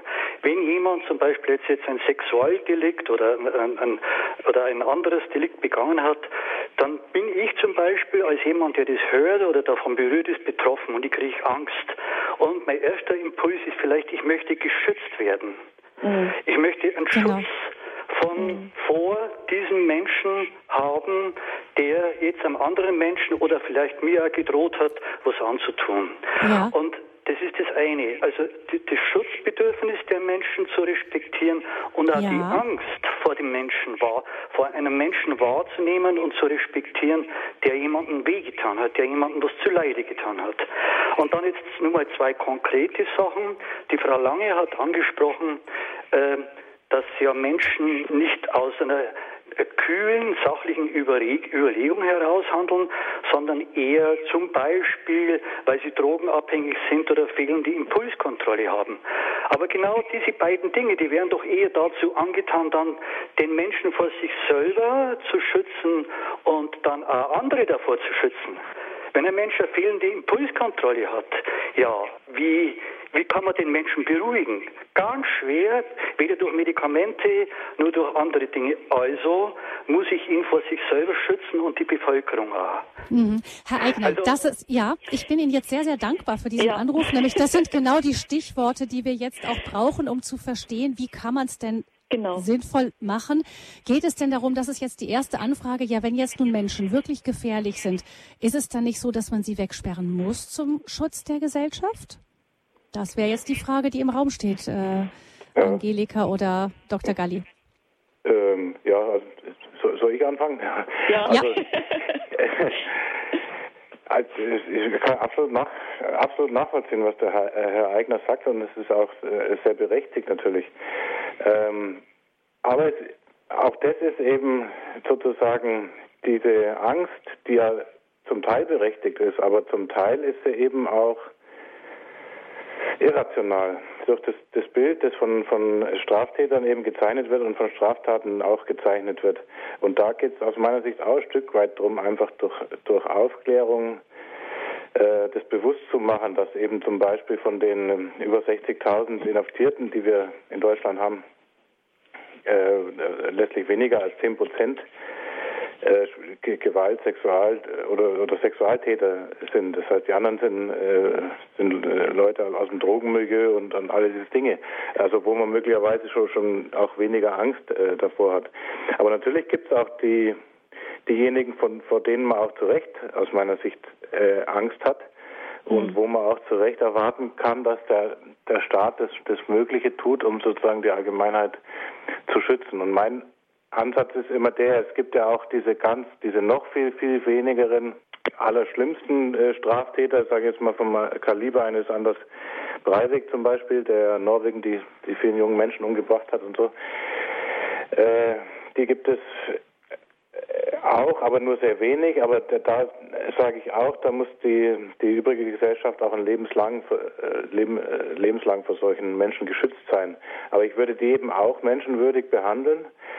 Äh, das heißt nicht in Gefängnis und nicht in der Sicherungsverwahrung unterbringen und auch nicht äh, mit dieser Rundumbetreuung, die wir ja schon thematisiert hatten und auch nicht mit den, mit den ganzen Zwangstherapien, die alle ohnehin nichts bringen, mhm. sondern ich würde die halt in, in, in einer Art Dorfgemeinschaft oder so einigermaßen selbstbestimmt und selbstverantwortlich, aber eben auch menschenwürdig äh, leben lassen, die aber nach außen absolut äh, gesichert ist, sodass die Allgemeinheit also geschützt wäre vor, diesen ganz wenigen höchstgefährlichen Tätern. Und da gibt es natürlich noch so dieses, sage ich mal, Mittelfeld eben mit, äh, mit Vergewaltigern und so. Da ist es eben aber auch so, da muss man sich auch erst bewusst machen, dass es jetzt auch eine Scheinsicherheit ist, die da letztlich hergestellt wird durchs Gefängnis, weil die werden jetzt äh, drei, vier, fünf Jahre äh, weggesperrt und danach sind sie wieder in Freiheit und äh, letztendlich gefährlicher als vorher. Also wenn man dann die ganze Lebensspanne sieht, ist die Sicherheit der Allgemeinheit nicht erhöht. Die ist nur ganz, ganz kurzfristig und, und oberflächlich erhöht, indem derjenige eben nur weggesperrt wird. Das heißt, bei allen Alternativen, die man äh, jetzt ins Spiel bringt, kann man letztlich aus meiner Sicht nur verlangen, dass sie zumindest besser sind als, äh, als das, was, was derzeit der Status quo ist. Und ich, hm. Aber stellt sich eben, ja, hm. Ja. also äh, es stellt sich doch die Frage dann aber dennoch, dass man sagt, ja, wenn aber jetzt jemand eine Straftat begeht, soll das so ganz ohne Konsequenz bleiben? Also ganz ohne. Nee, nee. Nee, nee, ohne. Nee. nee, ohne Konsequenz nicht. Also man muss sich halt, man muss sich erstmal ganz genau überlegen, was will ich mit, was, was will ich erreichen mit Strafen. Jetzt ist es ja praktisch so eine Art Gießkannenprinzip. Wir machen ja eine Maßnahme, wir sperren jemand weg und wollen damit alles Mögliche erreichen. Wir wollen Vergeltung, also Sühne, wir wollen Sicherheit der Allgemeinheit, wir wollen Resozialisierung, wir wollen Abschreckung äh, und so weiter. Also wir wollen alles Mögliche mit einer Maßnahme und das kann eben nicht funktionieren. Also wir müssen uns erstmal Gedanken machen, was wollen wir genau erreichen. Und es ist ja nicht von der Hand zu weisen, dass äh, auch gewisse Sühne und gewisse Vergeltung möglicherweise ihre Berechtigung hat. Und da muss ich mir überlegen, in welcher Form äh, will ich denn diesem Gedanken Rechnung tragen. Und da bin ich eben der Meinung, dass wir in, den allermeisten Fällen sehr viel sinnvoller strafen könnten mit gemeinnütziger Arbeit. Und wenn jetzt jemand äh, weiß, er muss meinetwegen zehn Jahre lang, zwei Tage in der Woche gemeinnützig arbeiten, dann ist das für den Betroffenen genauso eine, eine Strafe und ein, ein, ein Übel, ein Strafübel, äh, wie wenn er jetzt zwei Jahre weggesperrt würde zum Beispiel. Aber es würden ganz, ganz viele von diesen negativen äh, Folgen eben für, auch für die Allgemeinheit würden entfallen. Ganz im Gegenteil, die Allgemeinheit, die hätte noch was davon. Und, und, glauben Sie, ist das realistisch durchführbar, dass man jemanden, der, das muss ja auch überwacht werden irgendwie und so. Ja. Halten Sie ja, für klar. durchführbar? Ja, zumindest, in, man kann natürlich nicht jeden erreichen, aber man kann äh, man kann es natürlich überwachen und äh, man kann es auch äh, mit, mit einem gewissen Druck untermauern und sagen, er kriegt sonst weniger soziale Leistungen und und und. Oder man könnte zumindest sagen, es gibt es zum Beispiel in Finnland gibt es schon seit 1991, glaube ich. Da gibt es die gemeinnützige Arbeit als Hauptstrafe und die Straftäter, die sich dann weigern, das zu machen, die kommen halt dann ins Gefängnis. Aber trotzdem sind ganz, ganz viele, die dann nicht ins Gefängnis gehen, sondern diese gemeinnützige Arbeit machen. Und äh, natürlich kostet die Überwachung und das, das, Verwalten sozusagen von dem kostet auch was, aber das wäre alles viel günstiger als äh, der Strafvollzug. Und es wäre eben sinnvoll und nützlich für die Allgemeinheit und nicht wie jetzt letztlich schädlich und, äh, und äh, teuer. Meine, äh, was so, also was so meine Erfahrung ist im Umgang auch mit Subkultur. Es braucht so zwei Seiten. Also es braucht so ähm, ein sehr konsequentes Handeln. Also jemand das immer durchgehen zu lassen. Äh, also ich kenne das von der Jugendhilfe, wenn die dann, äh, wenn die dann fünfmal Bewährung kriegen oder so, dann ist das äh, dann stecken die das mit einem Lächeln weg und äh, der Staat ist für sie eigentlich äh, nicht in der Lage irgendwie äh, oder schwach oder so. Also es braucht oft ein sehr konsequentes Handeln. Das ist die eine Seite, aber die andere Seite ist, es braucht auch große Achtung der Menschenwürde äh, und viel Motivations- und Aktivierungsarbeit und im Grunde auch Angebote, dass äh, also dass man die die Menschen irgendwie dass man ihnen was anbietet, dass man sie für was begeistert, dass man ihre Gaben weckt. Äh, und wenn das geschieht, dann kann man in sie einfach was pflanzen, was äh, stärker werden kann als das alte Leben. Äh, und so kann es gelingen, dass Leute einfach auf ähm, dass so dass sie auf einen neuen Weg kommen praktisch aber mhm. diese was mir wichtig ist ist diese Koppelung also es braucht jetzt nicht nur, dass wir ihre Rechte achten und sie menschenwürdig behandeln. Äh, so, das ist eine Seite. Das ist sehr, sehr wichtig. Man muss irgendwie, äh, es ist wichtig, dass man Tat von Täter trennt. Ich muss den Menschen emotional zugewandt begegnen und gleichzeitig die Straftat verurteilen, weil das einfach, das war schädigendes Verhalten und darauf muss es eine Konsequenz geben. Und zum Teil muss es auch harte Konsequenzen Konsequenzen geben. Äh, also ähm, wenn Straftäter, also gerade Leute, die sehr stark in der Subkultur sind, wenn die das Gefühl haben, sie können mit dem Staat spielen, dann bewirkt es gar nichts. So. Mhm. Ähm, und also wo, wo das sehr gut gelungen ist, das finde ich bei APAC, die ähm, die verlangen sehr viel Disziplin. Die APAC verlangen, muss man vielleicht ganz kurz erklären. Genau, APAC, das sind ähm, soziale Reintegrationszentren in Brasilien. Das ist so im Grunde wie eine alternative Strafvollzugsform.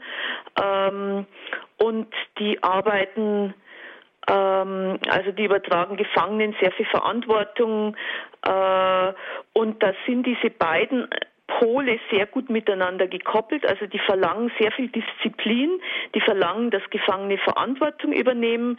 Das ist ein gruppenorientiertes Programm. Das heißt, Gefangene haben für bestimmte Bereiche gemeinsame Verantwortung. Die müssen sich abstimmen. Äh, die müssen, wenn man sich abstimmen muss, dann wird ähm, gemeinschaftsschädigendes Verhalten, das wird auch von den Kameraden geahndet. Also wenn ich nicht pünktlich bin, wenn ich nie zuverlässig bin und ich habe mit anderen zusammen einen Verantwortungsbereich, dann werden die das zur Sprache bringen und werden, äh, also da wird es Konsequenzen geben. Äh, und das ist einfach dazu angelegt, dass, ähm, also das ist so die eine Seite und das andere ist, äh, sie achten die Würde des Menschen sehr. Also sie legen ganz viel Wert darauf, dass äh, dass sie gut behandelt werden, dass die Familie gut behandelt wird. Sie kümmern sich mit um die Familie. Die Familie wird in den Prozess mit einbezogen. Äh, und es ist die Rede von, also es gibt so verschiedene Zahlen über Rückfälligkeit von 10 bis 16 Prozent.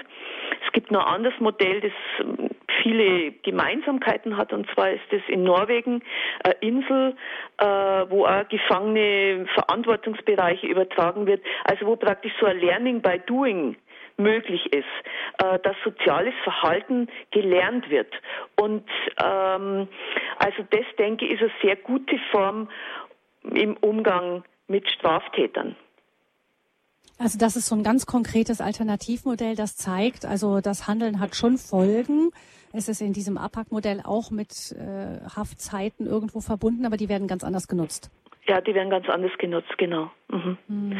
Und, und äh, auch in der Insel Basta, da ist, die sprechen auch von 16 Prozent Rückfälligkeit.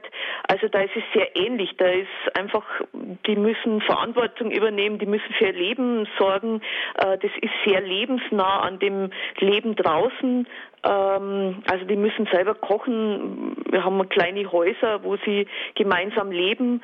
Äh, also wo einfach viele Aspekte verwirklicht sind, die dazu beitragen, äh, dass so ist, wird jetzt mal als Lebensschule bezeichnen. Äh, viele Straftäter haben wenig soziale Kompetenzen, also da müssen einfach äh, Dinge erlernt werden. Ähm, auch durch Arbeit, man muss Frust aushalten. Also es müssen, so dass einfach so diese Defizite, die vorhanden sind, sowohl lebenspraktisch als auch von der Persönlichkeit her, dass das einfach äh, durch durch die Art, wie Strafvollzug oder ich würde jetzt nicht Strafvollzug, also wie, wie das Leben gestaltet wird, wie die Konsequenz äh, auf eine Straftat gestaltet wird, dass das erlernt werden kann.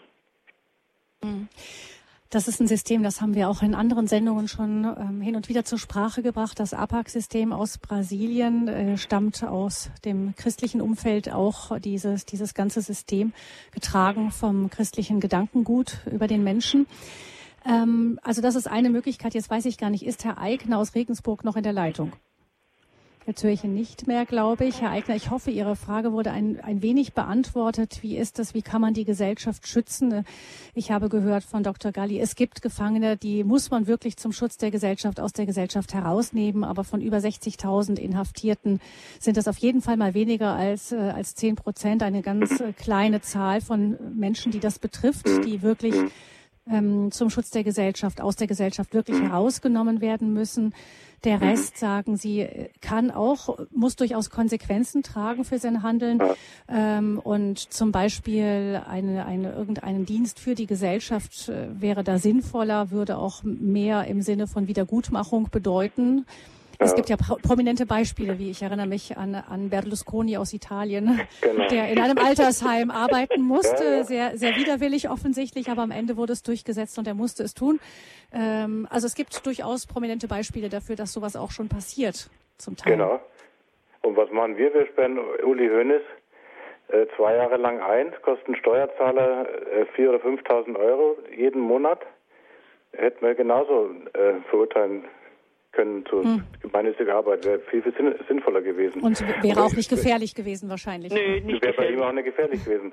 Und man kann das ja auch noch ergänzen, wenn, wenn Sie jetzt eben zum Beispiel einen Vergewaltiger oder so nehmen, der soll ja nicht nur gemeinnützige Arbeit leisten, sondern den, Sie können das mit Sicherungsmechanismen natürlich kombinieren, dass Sie sagen, er hat einen, meinetwegen elektronisch überwachten Hausarrest oder sowas. Äh, und er wird auch verpflichtet, an ambulanten Therapiemaßnahmen teilzunehmen. Die haben auch viel, viel mehr Aussicht auf Erfolg als, äh, als ähm, Therapiemaßnahmen im, im geschlossenen Setting sozusagen in, in, in Haft. Also Sie können das alles individuell sozusagen erforderlich irgendwo kombinieren. Aber man muss eben auch wirklich weg von dem Gedenk Gedanken, dass es eine, eine absolute Sicherheit gibt. Die gibt es nicht und die wird jetzt teilweise eben suggeriert durch das Gefängnis, weil jeder denkt, es mhm. gibt ja das Gefängnis, da gehen alle schwierigen und problematischen und gefährlichen Menschen rein und dann hat es schon sehr Gutes. Aber bei näherem Hinschauen ist es eben nicht so und äh, wird auch durch, durch welche Alternativen auch immer nie so sein. Aber, aber trotzdem wären die, die möglichen Alternativen, die man auch nicht erfinden muss. Wie gesagt, das, die, die gibt es in anderen Ländern schon teilweise seit Jahrzehnten und man kann auch auf die empirischen Daten dort äh, zurückgreifen und weiß, dass die viel erfolgreicher sind. Mhm. Ich man meine, muss das Rad nicht neu erfinden. Dann, Oder zum Beispiel, es gab ein Projekt, das habe ich in dem Buch von Melike gelesen, der lang im Ministerium gearbeitet hat. Äh, es gab ein Projekt Resi, Reintegration, ja. weiß nicht mehr genau, wie es heißt, äh, für jugendliche Straftäter. Äh, das war so ausgelegt, fast ein Stück auf Einzelbegleitung, hat wesentlich weniger kostet als ein Haftplatz, äh, war sehr erfolgreich, ich glaube 8% Rückfälligkeit. Also ich meine, das waren sicher ausgesuchte Jugendliche, es ist trotzdem sehr niedrig. Also ähm, und das wurde dann eingestampft, weil weil es nicht finanziert wurde. Also es ist es ist einfach immer wieder so, dass äh, gute Beispiele oder ähm, dass das dann irgendwann eingestampft wird, weil weil es keine Träger gibt, weil es keine, weil es keine Finanzierung gibt. Und das ist, äh, das finde ich im Grunde einen absoluten Skandal, wenn, wenn ein Haftplatz wesentlich mehr kostet und so ein Projekt, das so erfolgreich ist, wird dann eingestampft. Hm, oder wenn nur, ich denke daran, dass es auch mal einen Terrorakt gab in Frankreich, der begangen wurde von jemandem, der so eine elektronische Fußfessel hatte. Nicht, da wurde so ein ah. Alternativmodell ausprobiert. Das ist dann natürlich der Super-GAU für so für so eine Alternative. Genau. Man sieht dann, man sieht dann nicht mhm. die vielen, vielen Fälle, wo das mhm. eben hilfreich war, sondern dieser eine Fall, der steht dann natürlich ganz oben in den Schlagzeilen. Mhm. Hm. Und dann wird wieder einfach mehr, ja. mehr Sicherheit gefordert, die letztlich keine Sicherheit ist. Also die, hm. äh, was auch die Praxis im Strafvollzug ist, ist, zum Beispiel durch diese immer wieder Forderung nach Sicherheit, Sicherheit, Sicherheit, äh, dann geht es letztlich darum, äh, wenn, wenn was passiert, solange der in Haft ist, dann wird es dem Gefängnis angerechnet. Also das Gefängnis ist schuld. Mhm. Mhm. Äh, das führt dazu, dass Leute sehr wenig Lockerungen kriegen. Äh, wenn Straftäter wenig Lockerungen kriegen, kann man die Entlassung nicht vorbereiten. Wie will man denn die Entlassung vorbereiten, wenn der nicht mal raus darf? Der muss sich Wohnung suchen, der muss Arbeit, äh, man muss schauen, kommt der draußen zurecht, äh, muss man vielleicht noch irgendwo nachbessern oder einfach nochmal schauen, okay, das klappt noch nicht. Äh, mhm. Das heißt, von dem her ist es, das ist, und so ist es oft irgendwie, dass es dann völlig kontraproduktiv ist. Dass, mhm. äh, das wird dann, wenn was passiert, wird es dem Gefängnis zugerechnet. Die Konsequenz ist, dass äh, die Resozialisierung so blockiert wird, dass es, dass es fast nicht mehr möglich ist. Mhm. Und ja, das Problem ja. ist auch irgendwie, also auch was Sie das Beispiel jetzt mit, mit Frankreich dann nennen, dass diese umgekehrten Geschichten schwerer zu fassen sind und auch zu erzählen sind von den Menschen, die alle letztlich gefährlicher werden durchs Gefängnis. Das kann man natürlich weniger eindeutig festmachen, wie jemand, der jetzt trotz Fußfessel äh, den, äh, mhm. den Priester mhm. sozusagen umbringt. Und das, das ist, macht es so schwierig, sozusagen im, im öffentlichen Diskurs äh, mhm. zu, zu, argumentieren. Aber, ja. aber äh, auch die Schlagzeile steht da. Die, hm. Hm. Bitte?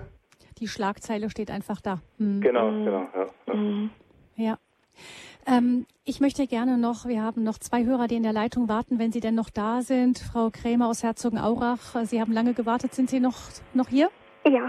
Ja, grüße Sie, Frau Krämer. Ja, guten Abend Ihnen allen drei. Äh, mein Anliegen in aller Kürze, wenn ich Ihnen das sagen darf, und zwar, weil die Gesetzlosigkeit überhand nimmt, wird die Liebe bei vielen erkalten. Denn das Geheimnis der Bosheit ist schon am Werk. Nur muss mhm. erst der aus dem Weg geräumt sein, der es bis jetzt aufhält. Dann wird jener Gott Gesetzlose offenbar werden. Ihn wird der Herr Jesus töten mit dem Hauch seines Mundes ähm, und vernichten Frau Krämer, durch den Glanz Frau seiner Krämer, Wiederkunft. Frau ja. Krämer, kann ich ja. Sie bitten, zum Thema zu, äh, zum Thema zu bleiben? Es geht um Gefängnisse und um die Frage, ja. wie können Gefangene resozialisiert werden? Ja, die zehn Gebote haben kein Verfallsdatum. Und äh, was ist ein Delikt? Wer definiert es und was ist dessen Inhalt? Preis den Herrn. Gut, ja, ich danke, Frau Krämer. Alles Gute. Ja, Wiederhören.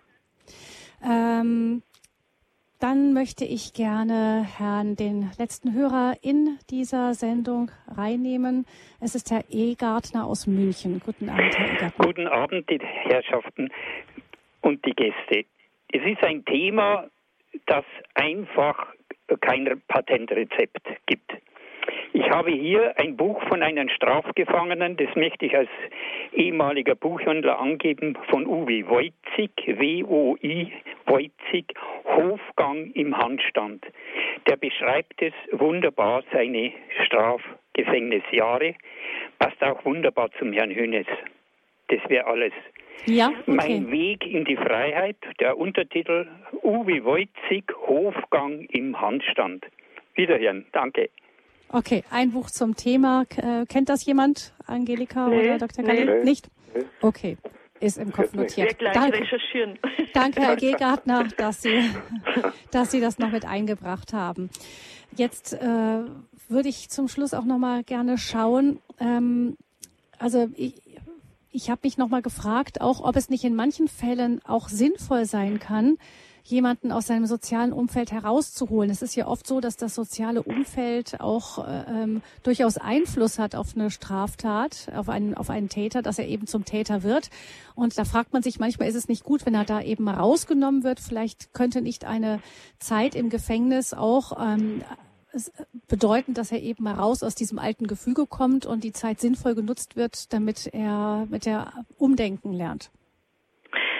Also ich würde eher ähm, also wirklich so weg von, von dem Gefängnisthema, sondern äh, wenn es Reintegrationszentren gäbe, äh, zum Beispiel die von Wohlfahrtsverbänden oder freien Trägern, äh, wo einfach so, ich sag mal so eine Art Lebensschule das könnte ich mir gut, gut und sehr sinnvoll vorstellen, äh, weil ich auch denke, es braucht schon für manche ist es eine Hilfe, dass sie wegkommen. Also und gerade so das, was ich vorher gesagt habe, ähm, diese Subkulturstrukturen zu durchbrechen, da braucht es eigentlich ähm, eine Gemeinschaftsmethode. Also ich denke so, es ist für mehrere Straftäter wäre ähm, Gemeinschaftsmethode sehr sinnvoll wo es aber mhm. auch sehr viel Freiwilligkeit gibt und äh, wo eine Entscheidungsmöglichkeit. Also will ich will ich lieber in ein Reintegrationszentrum oder will ich andere Maßnahme? Also will ich irgendwie äh, also ich denke der äh, Entscheidungs dass, dass Leute sich entscheiden können, ähm, bestimmte oder verschiedene Maßnahmen äh, bis hin, dass sie sich dann entscheiden, einen Strafvollzug zu gehen, äh, dann ist einfach so, dann wären bestimmte Maßnahmen als Freiwilligkeitsangebot. Und diese Freiwilligkeit, glaube ich, ist oft sehr wichtig und sinnvoll. Hm, weil da derjenige das dann anders nochmal sich entscheidet für etwas. Genau. Und dann, äh, genau. Und dann ähm, ist ist so in der, im letzten, ähm, kann man auch darauf verweisen, okay, wenn das nicht klappt, also dann wird auch ein Stück Bemühen und, und Verantwortungsübernahme eingefordert. Hm. Jetzt äh, in dem Ganzen, wenn ich das so ein bisschen zusammenschaue jetzt, dann scheint es mir so zu sein, dass wir im Kopf irgendwie wegkommen müssen von Straftat XY hat zur Folge Ahndung XY, sondern dass man mehr sich hinsetzt und die Verantwortlichen vielleicht auch sogar gemeinsam mit dem, äh, mit dem Straftäter selber überlegen, was ist die Ursache und wie können wir am besten diesen Ursachen entgegenwirken, damit so etwas nicht weiter vorkommt. Ist das so richtig als Grundgedanke, Dr. Galli? Auf, äh, auf jeden Fall. Also genau darauf würde ich den Schwerpunkt zumindest legen, ja. Also weg von der eher rückwärtsgewandten, also das heißt eher von der rein rückwärtsgewandten Vergeltung ähm, hin zu einem Blick in die Zukunft und zu, zu, überlegen, was konnte ganz konkret in diesem konkreten Fall ähm, sinnvoll sein. Und das kann ja durchaus auch oder strafenden Charakter eben haben. Oder man kann den Strafcharakter auch berücksichtigen, aber das sollte nicht mehr wie jetzt eben äh, der, der Schwerpunkt sein. Aber es ist auch ganz wichtig aus meiner Sicht dazu zu sagen, dass wir mit, mit Strafen jeder Art oder mit Interventionen jeder Art bei weitem nicht so viel erreichen können, wie wir es vielleicht, wie wir glauben erreichen zu können oder hoffen erreichen zu können. Also wenn wir tatsächlich ähm, so sage ich mal schädigendes Verhalten allgemein gesprochen von Einzelnen möglichst weit reduzieren wollten, dann müssten wir äh, vor allem viel, viel früher ansetzen in, in Kindheit und Jugend. Also man mhm. muss auch ein Stück weg von dem Glauben an die, an die Allmacht des Strafens sozusagen. Also wir können mit Strafen welcher Form auch immer letztlich nur vergleichsweise wenig erreichen. Mhm. Also vielleicht mal als Beispiel, wenn wir, also nehmen wir mal als Beispiel Kindersoldaten. Das sind ja auch also sehr problematische Kinder. Also wenn Leute Kinder jahrelang getötet haben, dann sind die sicher sehr problematisch. Ähm, niemand wird Rache und Vergeltung fordern für diese Kinder nehme ich mal an. Also das ist nicht die natürliche Reaktion, mhm. mhm. äh, sondern da ist klar, dies, das sind keine bösen Kinder, sondern die wurden zu dem gemacht. Mhm. Ähm, und wenn man dann überlegt, was würden diese Kinder brauchen, damit die einfach wieder vielleicht auf ein normales, auf einen normalen Weg kommen, dann denke ich mir, es braucht, also jetzt würde, ich mir jetzt mal denken, es braucht eine Kombination von Liebe und Zuwendung und gleichzeitig äh, Konsequenz und Disziplin und auch Forderung nach sozialem Verhalten. Also es braucht, äh, ich denke, da muss man sehr konsequent sein, wenn die, ähm, wenn die nicht sozial sich verhalten. Also so beides. Äh, die müssten lebenspraktische Fähigkeiten erlernen und die müssen irgendwas finden. Äh, töten, das löst ja im, also das löst äh, äh, im Gehirn was aus. Äh, die müssen was finden, was stärker ist. Also es muss ein Stück sinnvoll, irgendwas, das so Sinn im Leben. Äh, und ich würde jetzt mal behaupten, dass äh, Kindersoldaten, das Straftäter, ganz viele Straftäter, das ist nichts anderes wie das, was mit Kindersoldaten passiert ist. Also ähm, nur sind sie halt schon älter. Und da ist unsere Reaktion dann ein Stück anders. Ähm, aber letztlich, glaube ich, braucht es das Gleiche oder ähnliche Dinge, wie, wie wir jetzt bei Kindersoldaten einsetzen müssten wenn dann diejenigen bereit sind, auch sich darauf einzulassen, auf so etwas, nicht? Aber da. Das ist bei Kindersoldaten sicher, sicher, auch sehr schwer. Also mhm. so, ich will einfach sagen, so, äh, da ist da ist unsere Reaktion nicht Rache und Vergeltung. Mhm, mhm. Weil die sind einfach noch klein. Und das ist klar, dass die, die, die sind nicht wirklich verantwortlich, sondern die wurden missbraucht für irgendwelche, für die Zwecke von irgendjemanden. Und, äh, und so ist es bei den meisten Straftätern auch. Das heißt, heißt jetzt nicht, dass, ähm, dass man sie entschuldigt, dass sie nicht die Verantwortung übernehmen müssen, aber ich will nur damit sagen, dass, äh, dass, dass halt da nicht die natürliche Reaktion Rache und Vergeltung wäre. Mhm. Hallo? Ja, wie es scheint, haben wir eine Tonstörung zu Gabi Fröhlich. Wir versuchen, die Verbindung wiederherzustellen. So, jetzt höre ich wieder etwas. Mhm. Okay. Jetzt können wir diese Sendung noch zu einem runden Abschluss bringen. Das mhm. Thema in dieser Sendung war Auslaufmodell Gefängnis und seine sinnvolleren Alternativen. Ein ganz herzliches Dankeschön an Sie, Dr. Galli, und an Angelika Danke für das Mitwirken in dieser Sendung. Spannend als Thema für viele unserer Hörerinnen und Hörer, denke ich, auch neu. Die Gedankengänge. Noch einmal das Buch, das Dr. Galli geschrieben hat, Autor Dr. Thomas Galli. Und der Titel des Buches ist Die Schwere der Schuld. Ein Gefängnisdirektor erzählt. Falls es jemanden interessiert, kann er das im Handel bekommen. Angelika Lang, Dankeschön. Du bist äh, Leiterin des Netzwerkes für Gefangenenhilfe Set Free. Vielen Dank, dass du auch mit dabei warst. Ja, danke auch. Ich danke Ihnen fürs Zuhören. Mein Name ist Gabi Fröhlich und ich wünsche allen noch einen gesegneten Abend und eine gute neue Woche.